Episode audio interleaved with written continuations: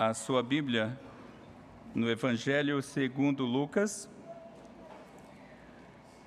Lucas 2, a partir do versículo 8.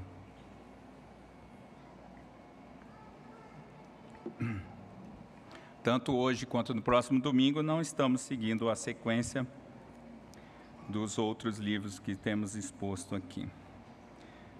Lucas 2, a partir do versículo 8. Porém, hoje você fica com a sua Bíblia acompanha um pouquinho, porque eu não vou ler de cara hoje. Eu quero que a gente lê, leia é, de trecho em trecho, para irmos percebendo alguns detalhes. Então, crianças, crianças, prestem, prestem bastante atenção porque hoje o desenho, o desenho hoje vai ser frenético, o desenho hoje vai ser louco. Quero vocês desenhando anjos. Depois eu quero ver como que é. Quero anjos no céu à noite. Eu não sei como vocês vão desenhar à noite, mas à noite tem estrelas, tem lua, tem uma série de coisas. Porque e, e muitos anjos, muitos, muitos anjos, crianças, porque nós vamos falar da noite mais feliz do mundo. Então vai prestando atenção no texto, na leitura e na exposição, crianças que vão surgindo detalhes para te ajudar a fazer o seu desenho. Mas se eu pedisse, meus irmãos, para cada um de vocês contarem uma sobre uma noite feliz, qual seria essa noite? Alguns segundos para você lembrar. Qual seria essa noite muito feliz? Talvez a da formatura da faculdade ou da turma do curso, ou a noite de celebração das bodas de 15 anos, a noite do noivado, do casamento ou da núpcias, ou a primeira noite na casa nova, ou a noite, é, de, aquela primeira noite em casa depois de uma longa internação. Eu me lembrei que minha mãe está aqui hoje. Ah, há exatamente um ano atrás, nós estávamos no hospital. Ela estava internada, eu acompanhando, e a minha oração naquele dia de manhã foi: Senhor, deixa a gente passar uma, esta noite, a noite de 24 para 25, no quarto e não na UTI, Senhor, porque já deu de UTI. E realmente o Senhor nos atendeu. Então, estou me lembrando aqui que para nós foi uma noite muito feliz aquela. Ou talvez a primeira noite no hospital com o bebê no colo que acabou de nascer. Enfim, tantas outras noites felizes que alegram o coração só da gente pensar, não é mesmo? Acho que você tem noites assim. Acontece que neste mundo teve uma noite muito mais feliz do que todas as outras noites, tantas as passadas quanto as futuras também. Nessa noite muito feliz foi anunciado o nascimento do Salvador nesse anúncio teve uma adoração celestial. E ali foi celebra eles celebraram a razão da verdadeira alegria, conforme havia sido prometido no passado. Essa frase toda tem quatro pontos e é o que nós vamos seguir nessa noite. Então, olhando para a Escritura, Lucas 2, a partir do versículo 8. Havia naquela mesma região pastores que viviam nos campos e guardavam seu rebanho durante as vigílias da noite. E um anjo do Senhor desceu aonde eles estavam, e a glória do Senhor brilhou ao redor deles, e ficaram tomados de grande temor. O anjo, porém, lhes disse: Não temais, eis aqui vos trago boa nova de grande alegria, que o será para todo o povo. É que hoje vos nasceu na cidade de Davi o Salvador, que é Cristo, o Senhor e isto vos servirá de sinal. Encontrareis uma criança envolta em faixas e deitada em manjedoura. Vamos orar. Senhor Deus, nós estamos aqui diante da história do nascimento do nosso Redentor. Já se passaram mais de dois mil anos, mas ela continua verdadeira, viva e necessária para as nossas vidas. Por isso, Senhor, eh, nos ajude neste momento a compreender a tua vontade para nós. Esse texto, para muita gente, é uma mera história, mas para nós não, é a história da salvação.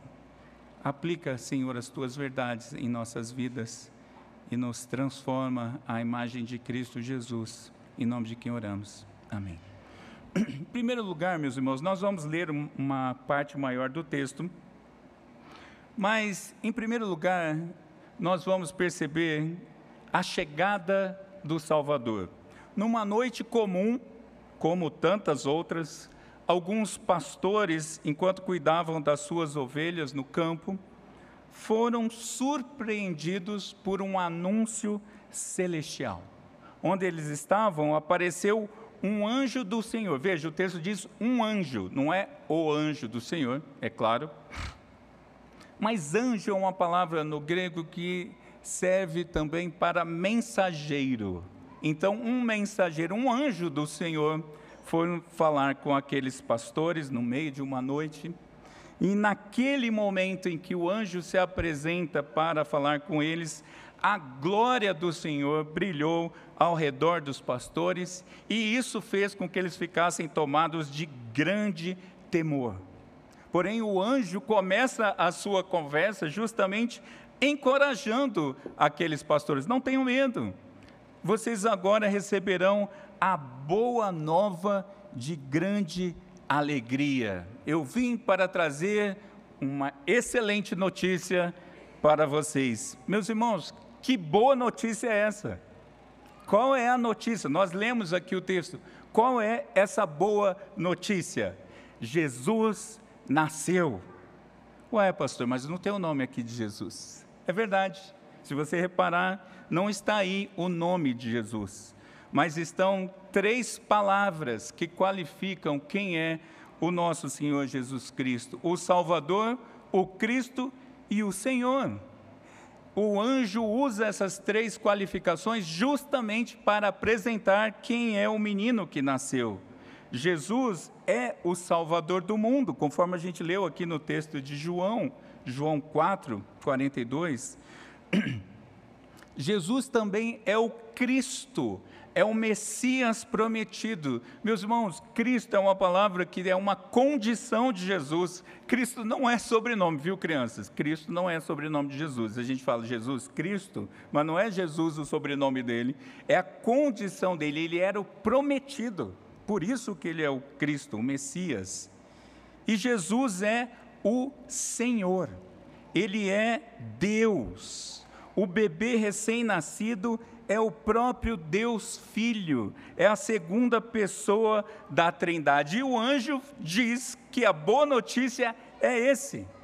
E então o anjo dá instruções para que os pastores, para que eles pudessem ir até onde Jesus estava. E essas dicas iam ser importantes para que eles não errassem nem o lugar, nem confundissem, a, confundissem as, a criança. Quais foram essas instruções, meus irmãos? Olhemos para o texto. O texto diz que eles iam encontrar uma criança envolta em panos, deitada numa manjedoura. Naquela noite, em Belém, onde Jesus estaria, poderia ter algumas outras crianças que nasceram. Talvez tenham nascido outras crianças naquela noite, e eles poderiam então confundir. Poderiam também ter crianças envoltas em panos, é? a ideia aqui é de panos muito simples, mas poderiam ter. Então, como que eles iam identificar crianças? Como que eles, os pastores iam identificar quem era mesmo Jesus? Um bebezinho estaria deitado numa manjedoura. E hoje eu quero me dedicar muito às crianças. Crianças, o que é uma manjedoura? Não é aquela coisa fofinha que fica embaixo dos coqueiros, até porque depois que você conhece Israel e vai até Belém, você descobre que não tem coqueiro e não tem aquilo. Ele ficava numa gruta, ficava abaixo da casa. E manjedoura, no português ou no nosso, na nossa língua, na nossa cultura, tem uma outra palavra para isso, chama coxo. Jesus foi deitado num coxo. Coxo, crianças, é um lugar onde se coloca comida para o gado comer. Então veja, Jesus estava deitado no prato dos bichos. Não é? Foi lá que Jesus foi colocado na sua primeira noite. E o Salvador nasceu e numa realidade nada digna da sua condição real e divina. Um outro texto vai dizer que eles estavam ali justamente porque não tinham mais lugar nas hospedarias. Eles foram abrigados provavelmente no subsolo de uma casa ou na parte inferior de uma casa de algum outro judeu que o recebeu. No dia 22 de julho de 2013, e alguns dias depois também, noticiários pelo mundo todo anunciaram o nascimento do bisneto da rainha Elizabeth II da Inglaterra. Governantes de todo o mundo mandaram suas saudações. Lá em Londres, deram salvas de tiros de canhões. Monumentos daquela cidade foram iluminados com as cores do Reino Unido. Em outros países, iluminaram os, os monumentos também com as cores do Reino Unido. Muita pompa para celebrar o nascimento de um bebê da realeza britânica. Que curioso, né? Que distinção para Jesus, que nasceu numa condição ínfima. Foi deitado não num berço de um rei como o bisneto da rainha. E a gente olha para tudo isso, e a primeira lição então dessa noite, essa comparação que eu fiz propositalmente, é que a noite de Natal, ela é feliz porque nos lembra do nascimento de Jesus, sim, mas Jesus, o Salvador.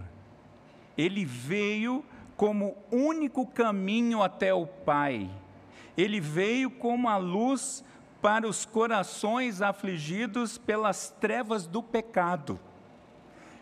Eu tentei ficar pensando nessa noite onde os pastores receberam essa notícia e aquela glória de Deus se manifestou. Isso me fez pensar numa simples comparação, não é uma aplicação bíblica, mas aquela noite para os, anjos, para os pastores ficou cheia da glória de Deus. O nosso coração fica cheio da glória de Deus quando Cristo toma conta dos nossos corações, quando de fato Ele nasce nos nossos corações. Muitas pessoas nessa noite, por exemplo, mais tarde, farão menção do nascimento do menino Jesus, apenas como uma história Outros vão ter suas celebrações, mas não vão nem mencionar que existiu um menino chamado Jesus.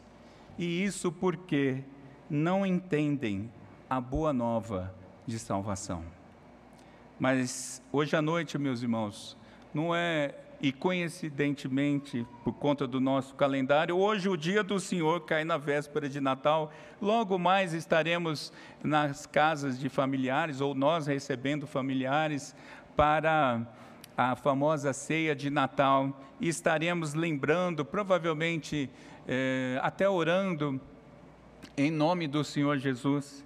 Mas muita gente não fará isso nós já temos essa informação, mas muita gente não tem. E é também para essas pessoas que o verdadeiro anúncio do nascimento do, do Salvador precisa ser feito. E eles estão espalhados por toda a face da terra. Por isso, continue anunciando que o Salvador nasceu. Continue anunciando que a boa nova de alegria vive, é uma pessoa. E nós vamos ver isso mais um pouquinho para frente. Continuando no texto, versículos 13 e 14.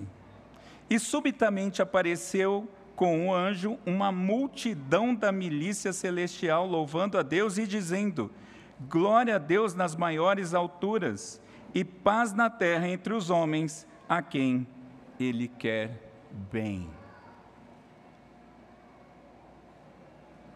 Aquela noite, meus irmãos, foi tão diferente e tão especial, que assim que o anjo anunciou que Jesus nasceu, que o Salvador chegou, como que do nada, milhares, e essa é a ideia, milhares de anjos apareceram ali, louvando e adorando ao Deus que nasceu. A gente não tem dimensão disso, mas me parece que foi muito bonito, muito impactante, muito impressionante. os nossos músicos e cantores e também a Raquel no prelúdio já estão nos ajudando a entender um pouco como que é cantar a, a beleza do nascimento, mas aqui foi fantástico. Milhares de anjos apareceram louvando o Redentor que nasceu.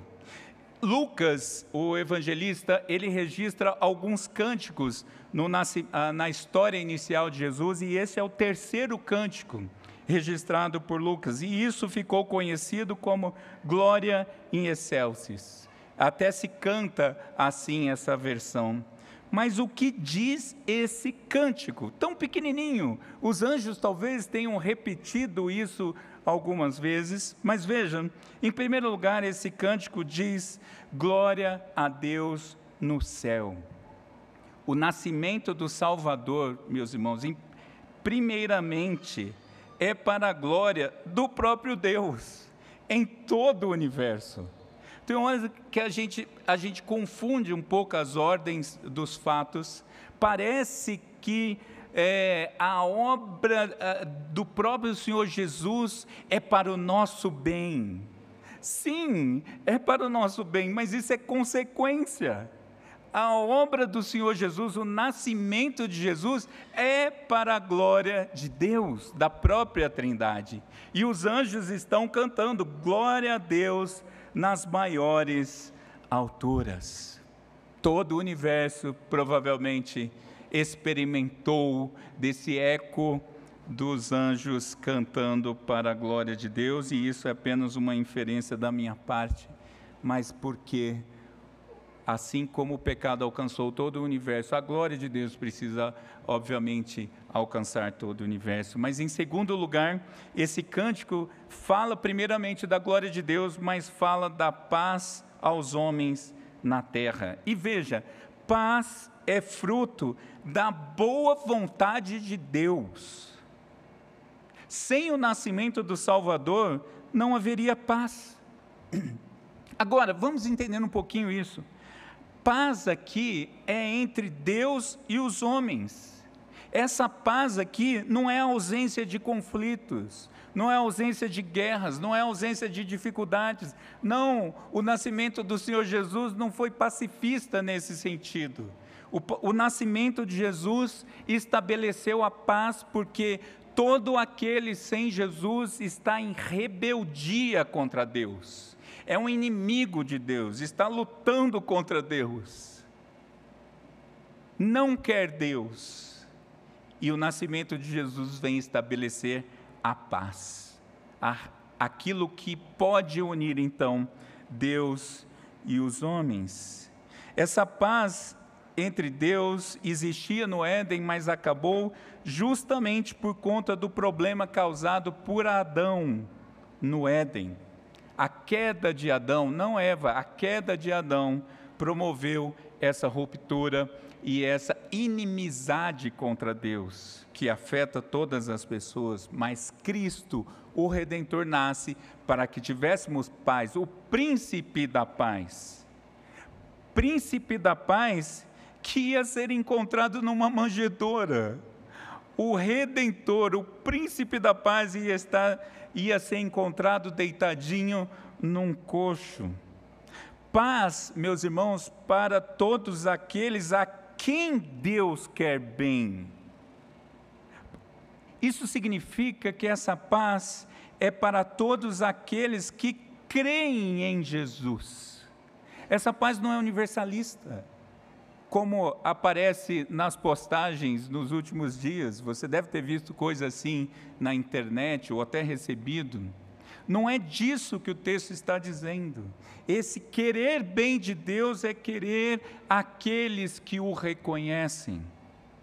E essa foi uma noite de celebração espiritual. Disse um comentarista antigo, J.C. Ryle, ele disse: a jornada iniciada pela fé geralmente termina em louvor. Os anjos aqui estão louvando a Deus, aquela multidão de anjos. Eu não sei o plural de anjos, mas eu vou usar multidão. Deveria ter consultado se existe essa palavra. E multidão cantando é legal, não é? Quando a igreja canta a uma só voz, é tão bonito. Mas eu não sei se você já viu uma torcida organizada entrando no estádio. Normalmente os estádios põem todo mundo para dentro e por último entram as torcidas para não ter confusão, aquela coisa toda. Mas quando uma torcida organizada entra, meus irmãos, centenas e centenas de torcedores uniformizados com seus gritos de guerra, com seus hinos cantados ali em alta voz, em uníssono. Eu vou te dizer, é uma experiência interessantíssima. Você pode não gostar de futebol, pode não ser o melhor torcedor como eu, mas quando a torcida organizada entra, seja de qual time for, é muito impressionante. Aquela turba, aquele grupo de homens e mulheres cantando em alta voz, e realmente aquilo é impressionante. Mas aquilo tudo, meus irmãos, é uma grande demonstração de devoção e louvor ao time do coração. É muito bonito, é ensaiado, é impactante, mas o louvor, aquele, aquela espécie de louvor, é para o time do coração.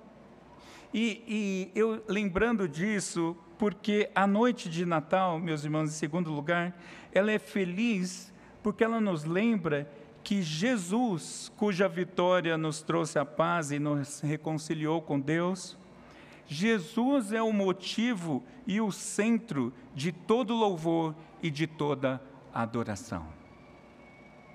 Ocorre que Satanás quer glória. Por isso que algumas as pessoas às vezes falam assim: "Ah, nessas igrejas frias, como a igreja as igrejas presbiterianas, lá deve ser muito fraco mesmo, porque não aparece manifestação de Satanás. Eu vou te dizer uma coisa muito simples, meus irmãos. É porque a glória aqui é de Jesus. Ninguém vai entrevistar Satanás. Ninguém vai dar um mínimo de atenção, porque toda a glória, toda a honra e todo o louvor é para Jesus. Mas ele quer glória as autoridades querem glória, não é mesmo? Querem ser tratadas com pompa. Os, time, os times querem glória. Um jogo sem torcida, os jogadores ficam bem desanimados. Os nossos corações querem glória, querem louvor. Quando você faz alguma coisa legal e o outro não reconhece, ou se ela for um pouco, um pouco mais direto, talvez como eu, que vai te responder assim: você não fez mais nada do que a sua obrigação. Não é muito motivador, eu reconheço. Mas isso é porque o nosso coração quer glória.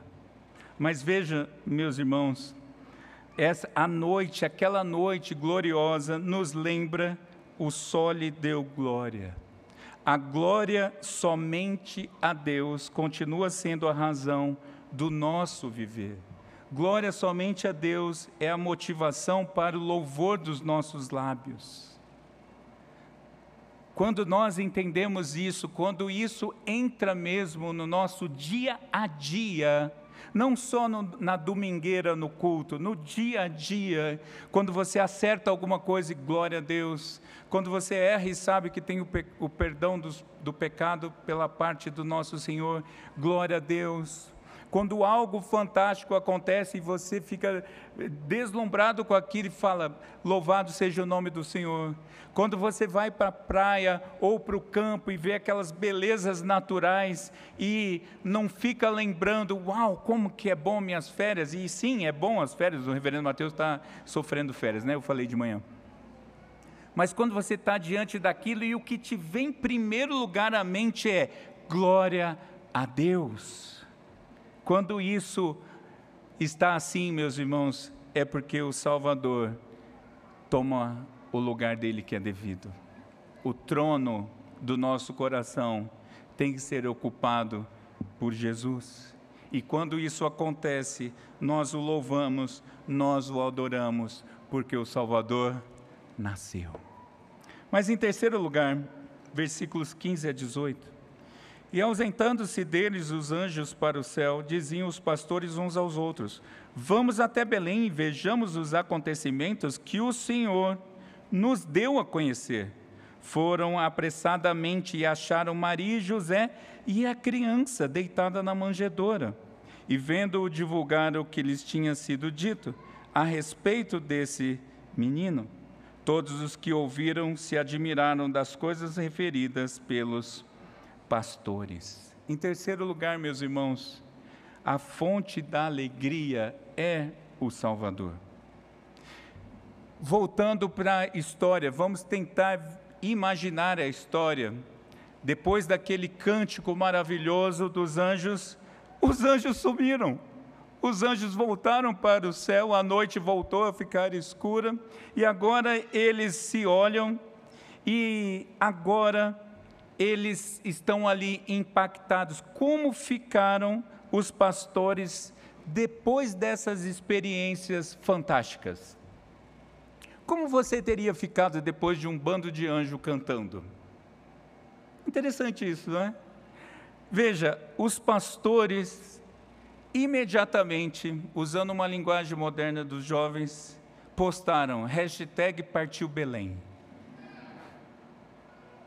Vamos ver o que Deus nos disse. E a ideia aqui do texto é apressadamente. Os anjos desapareceram, a primeira coisa que eles falaram é: vamos para Belém, vamos ver o que Deus nos disse.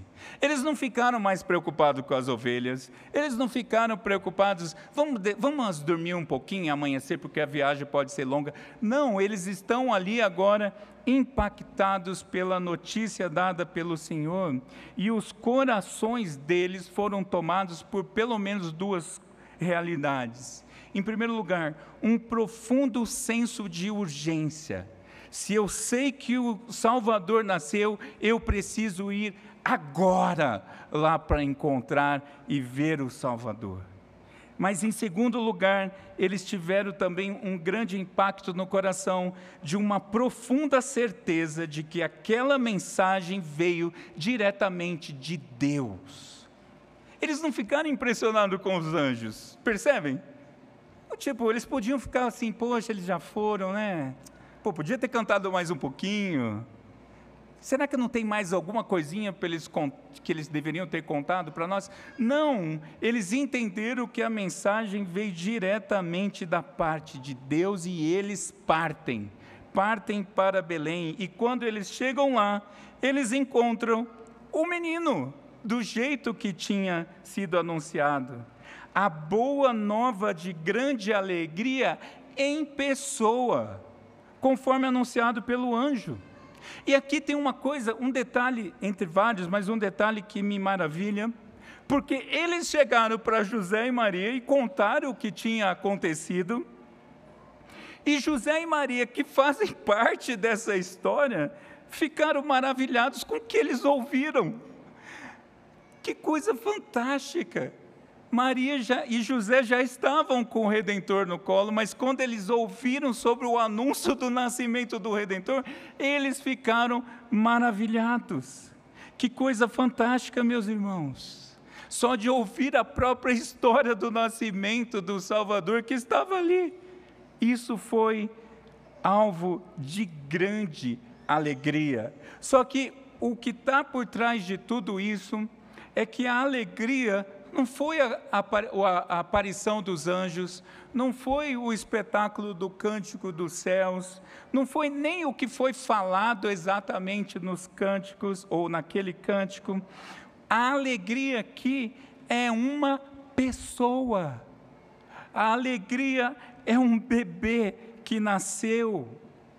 Os pastores, meus irmãos, estavam acostumados com cordeirinhos, mas agora eles estão vendo o Cordeiro de Deus que tira o pecado do mundo e eles ficam maravilhados. E a noção aqui é cheios de alegria, porque agora os olhos deles viram o Salvador. Meus irmãos, hoje à noite, lembrando mais uma vez das noites de véspera de Natal, muita gente vai participar de grandes jantares. Muita gente vai participar de festas contratadas. E isso não tem problema algum. Tem gente que hoje vai participar de grandes festas chamadas natalinas. Muita gente, meus irmãos, vai usar essa noite para farras e noitadas. Talvez você fale: não, não é possível. Deixa eu te contar uma coisa: é possível. Infelizmente eu te digo, é possível usar a noite de Natal para farra. Mas as pessoas fazem isso, sabe por quê, meus irmãos? Elas estão em busca da magia do Natal. Até cantam por aí, né? A magia do Natal. E isso nada mais é do que vidas vazias em celebrações vazias. Sim, encontrarão uma satisfação hoje à noite, mas essa satisfação desaparecerá com o raiar do sol, com a ressaca, com a rebordosa, com a falta dos amigos. Desaparecerá. Mas nós precisamos lembrar que a noite de Natal, ela é feliz, porque ela nos lembra que Jesus é o único que pode nos encher da alegria que não é passageira. A alegria de Jesus preenche, uma vez preenchido o coração, ela nunca acaba e ela nunca acabará. E é essa alegria dessa noite, meus irmãos. Quando você estiver na sua celebração, lembre-se disso. Não é aquele chester, aquele peru ou qualquer outro tipo de comida desses bichos que a gente nunca viu, que vai encher de, de alegria o seu coração. Vai encher a barriga vai ser muito legal isso, eu concordo. Mas o que vai te trazer alegria não é aquele familiar que veio de distante para participar dessa noite. Isso é bom? Claro que é bom. Os presentes das, debaixo, provavelmente, de alguma árvore, têm uma certa expectativa. Sim, tudo isso é legal, mas a alegria verdadeira é o menino Jesus. Porque e se não tiver essas outras coisas? Jesus é o único que nos enche da verdadeira alegria. É tão assim, meus irmãos, que essa linda notícia do nascimento de Jesus, quando alcança o coração e enche de alegria, e, no, e, isso continua acontecendo, continua deixando gente maravilhada até hoje. Todos aqueles que têm ouvidos para ouvir, ouvem quem é Jesus e reconhecem o Salvador. E reconhecendo o Salvador, meus irmãos, só tem uma resposta: a alegria do reconhecimento do menino que nasceu. Mas em último lugar, os versículos 19 e 20. Maria, porém, guardava todas essas palavras, meditando-as no coração. Voltaram então os pastores glorificando e louvando a Deus por tudo o que tinham ouvido e visto, como lhes fora anunciado. Em quarto e último lugar, o cumprimento, o cumprimento das promessas que se manifestam no Salvador. Tanta notícia fantástica, tanta coisa acontecendo, e Maria guardou aquilo no coração. A ideia aqui do grego é de guardar bem juntinho do coração. E não era para menos, não é verdade, meus irmãos? Esse nascimento tinha sido profetizado há mais de 700 anos.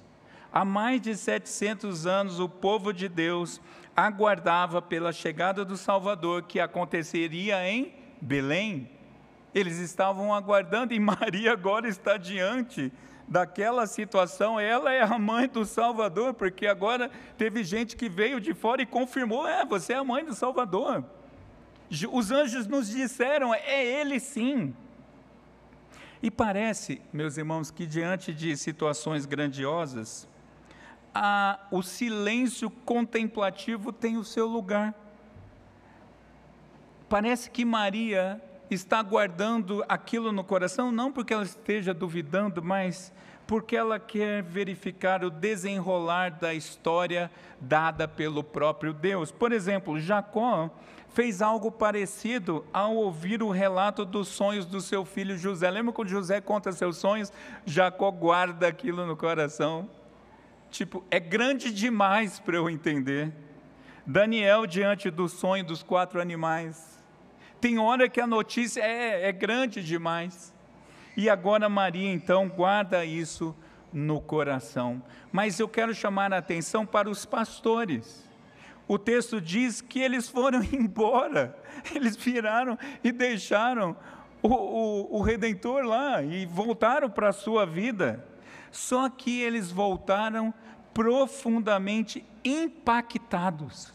O texto diz que eles voltaram glorificando e louvando a Deus, eles estão fazendo a mesma coisa que os anjos.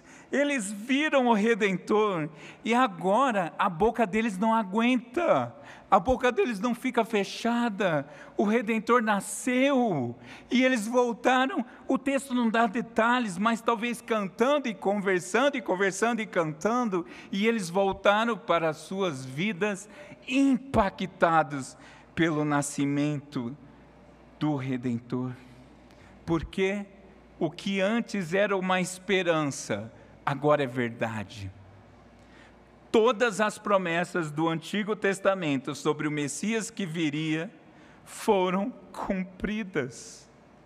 E eles perceberam essas promessas cumpridas nessa noite feliz. Eles perceberam que Deus honrou as suas promessas. O Messias nasceu.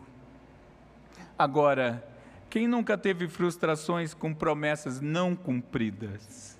Por exemplo, a noite chegou, o coração cheio de expectativa, aquele, aquela caixa grande debaixo da árvore com seu nominho, é um presentão. E você abre a caixa é um presentinho e dá aquela certa murchadinha. Os nossos corações são assim. Uma promessa que te fizeram, vai virar o ano, fica tranquilo, queridão, vou te contratar na virada do ano. Vira o ano e você não foi contratado. Eu tive uma pessoa muito próxima, muito querida, que fazia promessas na época que eu não era convertido, então essas conversas tinham um certo grau etílico envolvido e sempre tinha e era uma pessoa muito importante para mim e sempre tinha promessas e eu sempre acreditei nelas e elas sempre furaram. Curioso isso, né?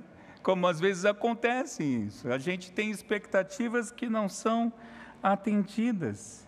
Mas a noite de Natal, meus irmãos, ela é feliz porque ela nos lembra sobre a fidelidade de Deus. Deus cumpre a sua palavra. Ele havia anunciado que o Messias viria, que o Redentor ia chegar, e chegou. Jesus nasceu conforme prometido. Detalhe, meus irmãos, existe uma outra promessa que nós não podemos esquecer Jesus vai voltar. Essa é uma promessa. Você espera como essa promessa? Não fui eu que te prometi, porque eu poderia falhar com você e nem teria poder para cumprir essa promessa. Mas o próprio Senhor Jesus disse que vai voltar. Nós teremos uma outra aparição de Jesus não sei se estaremos vivos quando isso acontecer, mas vai ser uma, um dia ou um momento grandioso também. E nós então perceberemos o cumprimento da promessa do Senhor. Maria, José, os pastores viram Jesus com seus próprios olhos. Nós não vemos mais ou veremos só no futuro. Mas você não precisa mais ver Jesus, porque tem algo diferente agora. Ele ocupa o coração dos seus com o Espírito Santo. E isso nos enche de esperança. Eu estava pensando enquanto estudava para esse texto, como alguém acredita nessa história? Como alguém pode acreditar nessa história? E eu vou te dizer como: pela obra do próprio Deus. Eu era um dos que tempos atrás celebrava o nascimento do menino Jesus com gorro vermelho e muita bebida fora totalmente desproporcional e sem a lembrança do que era o menino Jesus. Eu estava no, no, grupo do que jamais acreditaria nessa história. Mas sabe o que, que é o interessante, meus irmãos? Essa história ela é verdadeira. As pessoas podem não acreditar, como eu também não acreditava. Mas uma vez impactados pelo Espírito Santo, essa história abre os seus olhos e você vê, é verdade. E veja, meus irmãos, muita coisa é dita sobre a noite feliz, não é mesmo? Muita coisa é dita sobre o Natal. Se você olhar suas mensagens de WhatsApp que chegaram hoje, você vai entender o que eu estou falando. Fatalmente você recebeu alguma mensagem te dando Feliz Natal sem Jesus.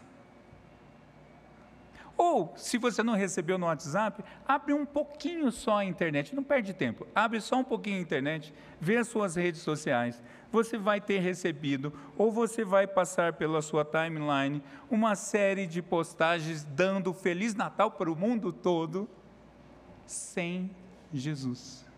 Interessante isso, não é?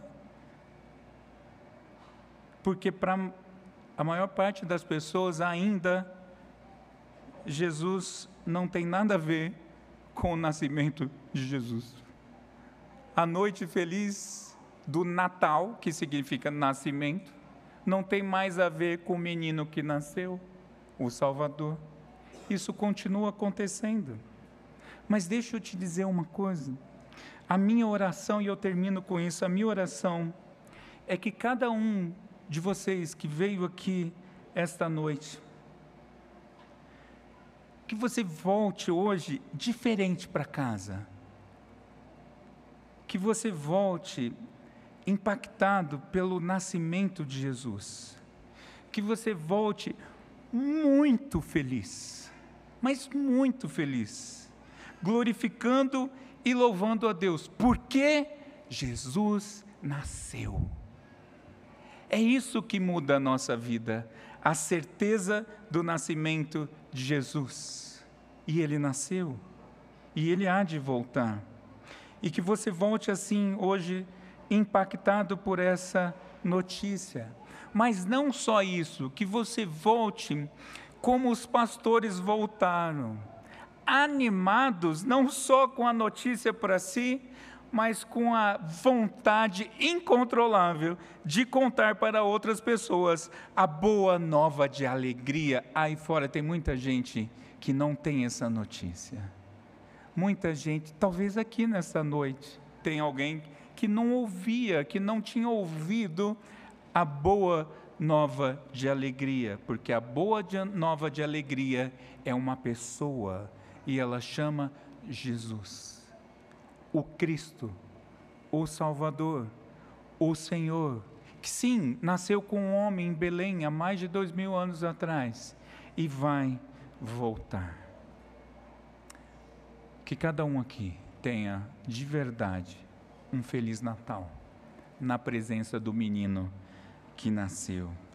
E em reconhecimento a, isso, meus irmãos, vamos cantar mais uma vez. Vamos nos pôr em pé e cantar